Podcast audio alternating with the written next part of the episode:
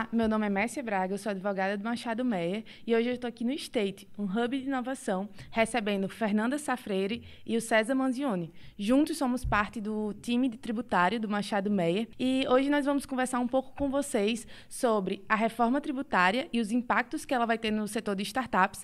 Mas, além disso, a gente também quer contar para vocês sobre a participação do Machado Meia aqui no State. É, por que, que estamos aqui e como podemos ajudar as startups. Tema muito relevante né, e super atual. E é um prazer aqui estar com você para discutir esse tema, Mércia. Apesar da relevância, a gente tem sentido falta, né? Exatamente do, de uma abordagem mais específica é, sobre esses impactos da reforma tributária para o setor de startups, especificamente como é que isso vai alterar os seus custos, os investimentos, essas operações. Então, por isso a gente está batendo esse papo aqui hoje para trazer esse conteúdo para vocês. É, mas antes da gente entrar nesse assunto que é de extrema relevância, a gente queria que o César nos contasse um pouco sobre essa nossa parceria aqui com o State e nessa nossa aproximação com o setor de startups. Obrigado, Mércia. É um prazer estar aqui com você, com a Fernanda, para discutir esse assunto. E falando de startups, eu acho que é interessante a gente introduzir um pouco como a gente tem trabalhado com as startups, o que, que a gente faz aqui dentro do State, que é um hub de inovação, é, e para trazer um pouco para as pessoas é, o que, que nós fazemos. Nós somos um escritório que é full service e atua nas mais diversas áreas do direito, mas também nós somos conhecidos por atender empresas de relevância e porte que não necessariamente estariam num hub de inovação. E aí a pergunta que se faz é: o que, que o Machado Mer tem feito e o que, que o Machado Mer pode fazer para esse ecossistema. Né? Nós sabemos que em junho de 2023 agora foi publicado um estudo que diz que São Paulo é o 26º lugar em é, inovação e tecnologia no âmbito do ecossistema de startup, ou seja, a primeira cidade da América Latina que atua é, ou que vê as startups como algo importante. E nós também vemos isso como algo importante. A gente está aqui no State para tentar nos aproximar do ecossistema, para mostrar que nós temos conhecimento sobre as diversas áreas do direito que podem impactar as startups. E aí eu digo, quem está dentro de uma startup tem uma mente inovadora, mas não necessariamente deixam em primeiro plano questões burocráticas e questões jurídicas que são relevantes e que podem impactar no futuro quando elas vão buscar investimentos no mercado que podem impactar justamente a obtenção desses investimentos. Lembrando que investidores, quando eles querem investir numa empresa, eles querem investir numa empresa que não dê nenhum prejuízo ou que acabe, pelo menos, trazendo retornos rápidos e seguros para eles. E mais do que isso, esses investidores eles se preocupam muito com a imagem, com o compliance que as empresas têm, porque isso pode acabar impactando a imagem deles. Então, é muito importante para eles que a empresa que eles vão investir, seja ela startup ou não, é, estejam em compliance com as regras é, regulatórias, jurídicas, tributárias e que estejam sadias desse, nesse, nesse ponto. E nós estamos aqui justamente por quê? Porque aqui é um, um, um centro de inovação com diversos hubs de inovação, com várias startups se estabelecendo aqui como residentes, e não só isso. É, startups nos seus mais diversos estágios, ou seja, a gente estando aqui, a gente, nós estamos muito próximos deles e, po e podemos atuar em conjunto com eles de forma muito mais prática e direta. E também estando aqui no, no, no State, a gente acaba podendo, junto com essas empresas, evoluir é, com elas e aprender com elas é, questões que podem nos auxiliar a resolver outros problemas jurídicos de, das diversos, dos diversos setores. Então, César, eu estou entendendo que aqui a gente tem uma via de mão dupla. É, tanto as startups elas precisam desse auxílio jurídico, elas precisam é, estar atentas a todas essas questões que vão, vão viabilizar né, esse crescimento rápido e sem tantas rupturas, é, dando mais segurança ali para os investidores. Mas do outro lado, vocês também aprendem bastante, né, para conseguir acompanhar essa evolução do mercado. Sim, nós também aprendemos. É, uhum. Mas você está certa, essa via de mão dupla é muito clara e, e, eu posso te dar alguns exemplos sobre isso. Por exemplo, nós atendemos diversas empresas do setor de logística, mas não aquela logística de antiga de caminhão que a gente via nas estradas, não, aquela logística nova dos aplicativos de logística. E eles nos questionam sobre diversos problemas que eles acabam enfrentando e sobre diversas incertezas que eles têm na própria organização e na própria definição da, da atividade que eles acabam exercendo. Então, com eles, nós acabamos aprendendo muito sobre o setor tecnológico, porque para que a gente consiga dar uma resposta a eles e para que a gente consiga direcionar a atividade deles, a gente primeiro tem que aprender o que, que eles fazem, como eles fazem, para depois dar uma resposta. Então a gente teve que aprender o que, que era o desenvolvimento de software que eles tinham, como era feito esse desenvolvimento, como esse desenvolvimento impactava não só a eles, mas todas as empresas, o grupo é, deles. E aí a gente acabou, a partir desse conhecimento e a partir dessa, desse desenvolvimento conjunto com eles, acabou aprendendo como é que eles operavam e acabou conseguindo, junto com eles, é, definir é, uma, uma estrutura jurídica e tributária melhor e mais consistente com a atividade que eles estavam desenvolvendo. E digo isso não só para essas empresas de logística, um outro setor que nos questiona muito e aí sim, desde o início, por questões regulatórias, são as fintechs também, que elas nos buscam, pelo menos no setor bancário, para saber como é que elas se organizam, como é que elas se apresentam é, às instituições reguladoras, porque é um setor extremamente regulado.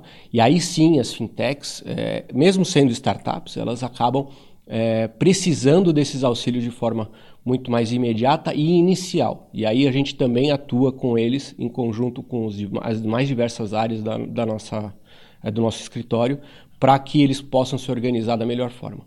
Então, sim, é uma via de mão dupla. A gente tem aprendido muito com esse tipo de, de empresa e nós somos é, assim muito gratos por esse aprendizado, porque isso acaba trazendo muitos subsídios para que a nossa atuação em outros setores também consiga evoluir dessa forma e consiga pensar disruptivamente é, questões que não antes eram pensadas ou que não antes eram vistas sobre um prisma que essas empresas acabam trazendo para a gente. Então, César, pelo que eu estou entendendo, apesar da advocacia ser uma atividade tradicional, isso não significa que a gente não pode atuar de forma disruptiva, assim como as startups vêm atuando. E foi exatamente discutindo internamente sobre os impactos que essa reforma está tendo é, sobre os diversos setores que a gente acabou percebendo que não está tendo uma discussão direcionada sobre esses impactos para as startups. Então, viemos falar com vocês sobre essas propostas. Fernanda, conta um pouquinho sobre o histórico da reforma tributária e o que, que que a gente tem na mesa hoje sendo discutido?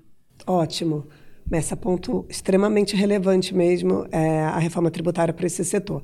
Ouso dizer que desde 88, acho que esse é o momento onde nós estamos verificando uma maior força para aprovação de uma reforma tributária ou até uma discussão mais ampla sobre esse tema com a participação ativa da sociedade. Né? Um, quando a gente olha né, questão da tramitação desses projetos, nós temos a PEC 110 no Senado e nós temos a PEC 45 no, na Câmara dos Deputados. O atual governo acabou optando pelo segmento dessa matéria, a reforma tributária, é, com a tramitação da PEC 45. Inclusive, foi criado um grupo é, de trabalho né, que consolidou é, as legislações da PEC 110, que está no Senado, com a PEC 45, que está na Câmara dos Deputados, e recentemente apresentaram um substitutivo, a própria PEC 45, que é a matéria, né, que é a reforma que vai começar a ser debatida neste momento no Congresso Nacional. Primeiro, só para lembrar que esse substitutivo ele trata sobre imposto sobre consumo, né? Então, aqui nós estamos falando ah, ah, de ICMS, ISS, IPI, PIS e COFINS, ah, é, imposto sobre importação, né? tudo isso aqui vai ser tratado neste substitutivo. E como é que é essa proposta? Essa proposta ela visa a criação de um IVA dual. Né? O que, que é o IVA dual? É um imposto sobre valor agregado que tem como fundamento tributação no consumo. Seria a criação de dois é, tributos, né? um federal, que seria teria capacidade é, de arrecadação seria a União, e a criação de um IVA estadual barra municipal, que seria é, recolhido né, é, pelos estados e pelos municípios. Entendi, Fernanda. E na prática, como é que vai funcionar esse IVA dual? É, como é que a gente vai recolher? Qual vai ser o percentual? Como é que funciona? Ótima pergunta, Mércia. Ah, na verdade, a proposta é uma tributação ampla. Né? Ele, vai, ele vai incidir sobre negócios jurídicos. Ele é um. Ele, os do, ambos os tributos né, serão não cumulativos e seria uma não cumulatividade ampla. Então, tudo aquilo que uma empresa uh, é, compra ou adquire em relação para a execução da sua atividade é, seria passível é, de creditamento e nós teríamos uma tributação né, sobre essa atividade no consumo, que hoje é, é origem, né? a gente passaria a ter o recolhimento do tributo para o consumo. Então, Fernando, o que você está nos dizendo é Antes o empreendedor ele tinha que lidar com várias siglas, ISS, que era para o serviço, ICMS, que era para a mercadoria, PIS, COFINS, IPI, e agora tudo isso será reunido em uma única, é, um, será um único recolhimento que será esse IVA dual. É, na verdade são dois recolhimentos, né? se a gente pensar que um vai ser para o Estado, o município, o outro vai ser para a União, sim. Mas no fim é a mesma hipótese de incidência, Exatamente. digamos assim. Exatamente, o negócio jurídico, a base de cálculo, né? o fato gerador porque se busca justamente a simplificação do sistema. Né? A, a, lógica principal que foi proposta com isso, obviamente, é facilitar mas, é, e simplificar. Exatamente isso. E por que, por que, que, é, que, que é essa simplificação na prática? Né? O que, que nós temos hoje? Como você falou, a gente tem o ISS, o ICMS, PIS e COFINS, IPI, e nós temos legislações para todas essas siglas. Quando a gente pensa em Estado, nós temos 27 estados, 27 legislações. Município, município então, acho que mais eu não ouso, nem, não ouso nem pensar no número específico. Exatamente isso, mais de 5.500. Então, nós temos mais de 5.500 legislações. O objetivo desta PEC é termos uma única legislação. Na verdade, duas. Né? Uma que vai tratar do IVA federal né? e a outra que vai tratar do IVA estadual barra municipal. Então, o, o contribuinte, né, as empresas, terão que lidar única e exclusivamente com, no final do dia, com duas legislações e não mais com um arcabouço de legislações. Então, Fernando e César, pelo que vocês estão falando, a gente vai ter uma simplificação do sistema tributário. E me conta um pouco mais sobre qual vai ser o impacto dessa simplificação para as startups. A simplificação, Mércia, ela é importante, né? não só para as startups, né? Mas para todas as empresas. E por quê? Porque você tem uma diminuição de custo de compliance. Né? Lembrando que o Brasil é um dos maiores, um dos países com maior horas homem gasta né? É, com a é, observância de norma tributária. E por quê? Por causa desse, do que eu falei, né? da quantidade de, de legislações que nós temos para lidar com todos os tributos que hoje é, tem previsão na Constituição.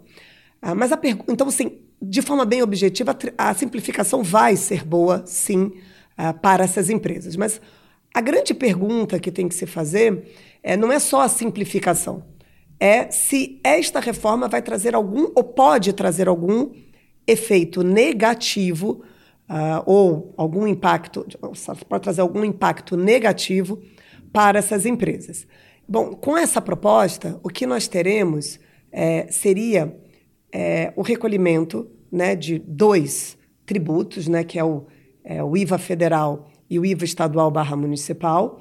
É, e a proposta do governo é que esse alíquota de referência dessas, desses dois tributos juntos seja de aproximadamente 25% a 27%. E aí a primeira pergunta que se faz é: esta alíquota está aderente ao que hoje essas empresas, as startups, vem recolhendo? Porque nesse ponto, eu acho que é importante é, colocar aqui nesse debate que muitas dessas startups, a ampla maioria, trabalha com serviços, né? É, Ou mundo... atividades que sequer são enquadradas como serviço, Isso. né? E aí, hoje, se você olhar para a tributação de serviço, é o quê? Uma alíquota de 5%, assim, de, varia de 2% a 5%. E o que a Fernanda está trazendo para a gente é que, nesse, no, nesse novo IVA que está sendo proposto, a gente vai ter uma alíquota de 25% a 27%.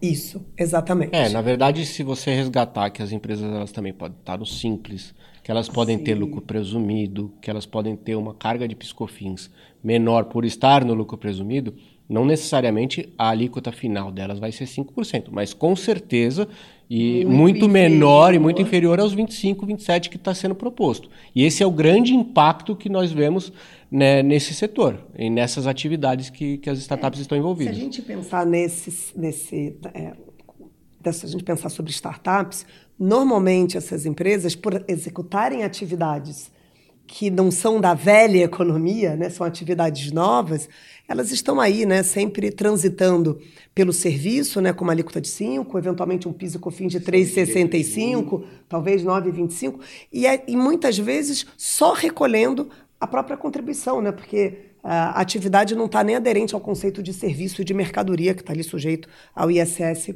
e ao ICMS. Mas qual é o ponto importante? Tá? E o governo vem é, dizendo isso de forma muito clara nas suas entrevistas. É, não há dúvida que o setor de serviço será impactado com aumento de alíquota. Quando a gente escuta o governo né, é, falando que com a reforma tributária nós não teremos aumento de tributo, na verdade, o que ele quer dizer é que nós não teremos aumento de arrecadação.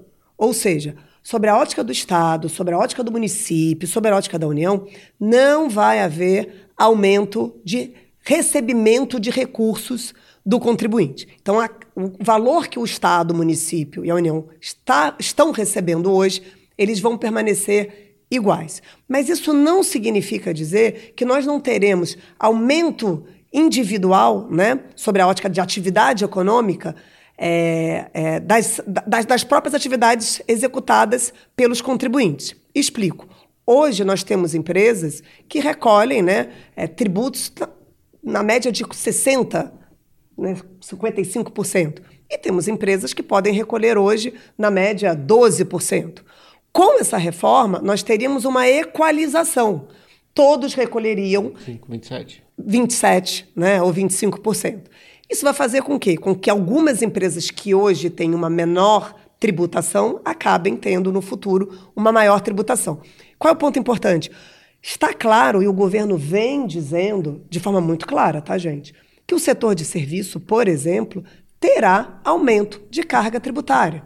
Mas na visão do governo, isso não seria um problema, com o qual eu particularmente discordo, tá bom?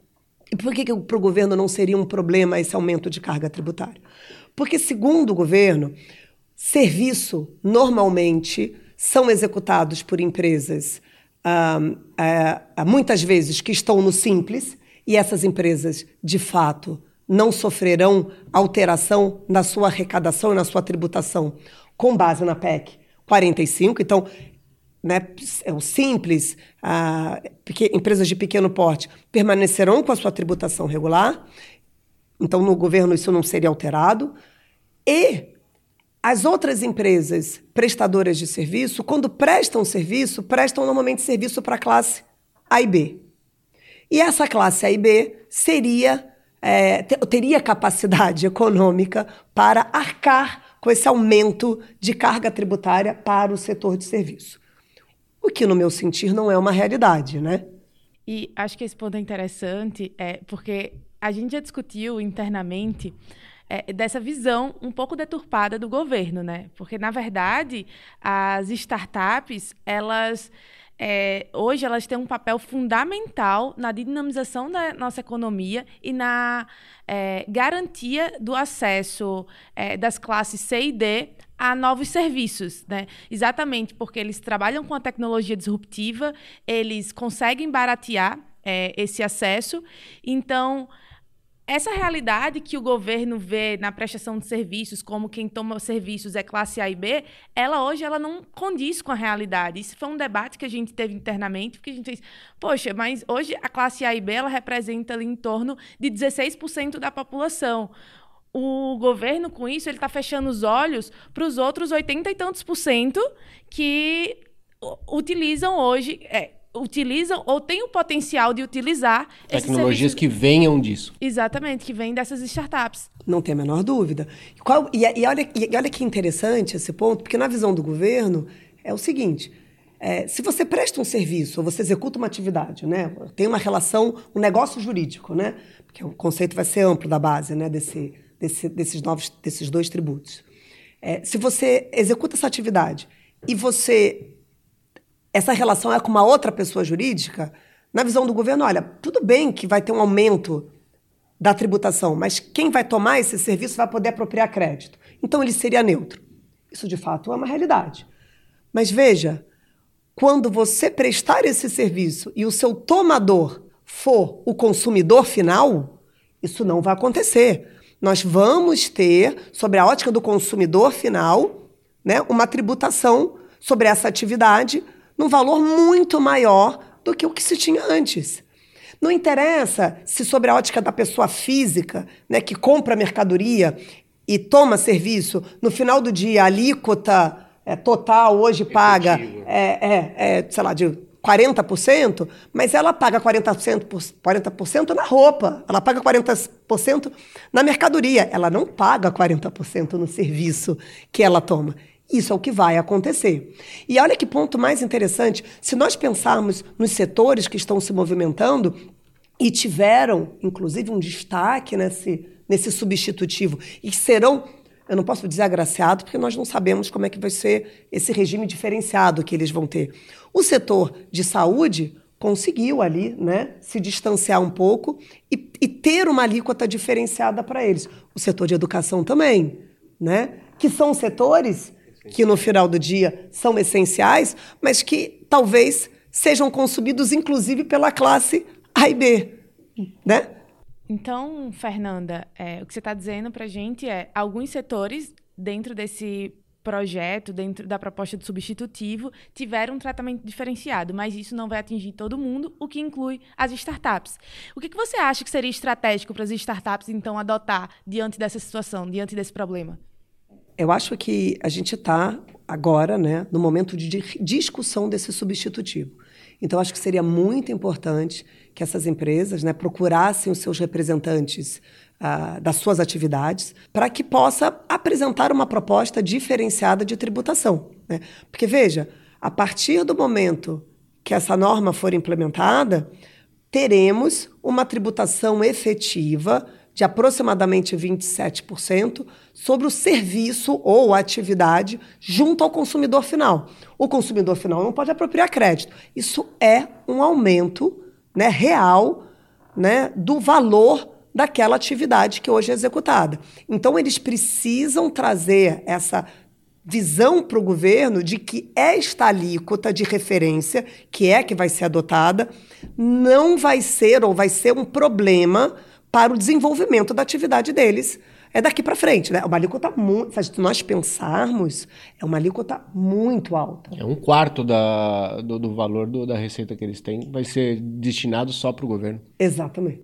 E isso, é, depois de tudo que vocês me falaram aqui, me dá um certo receio da gente acabar inviabilizando a atividade das startups, porque é, se você tem um aumento real ali de, de 15, de 10 a 15%, né, considerando as alíquotas atuais, poxa. Para uma, uma empresa que está tá começando a caminhar, está querendo se estabelecer e tem que reduzir custos de forma drástica para conseguir fazer isso o, esse impacto é muito relevante. Eu acho que aquela premissa né, de que a startup ela busca escalabilidade, ela agora vai ter que lidar com essa situação de que, poxa, o meu mercado consumidor, se eu tenho um aumento real de carga tributária, ele não consegue ter acesso ao meu serviço. Então, acho que é essa preocupação que as startups elas precisam levar para o Congresso, para os deputados, para os senadores, é, para eles terem essa visão real do que vai acontecer com o mercado e não acabar inviabilizando essas atividades. Perfeitamente.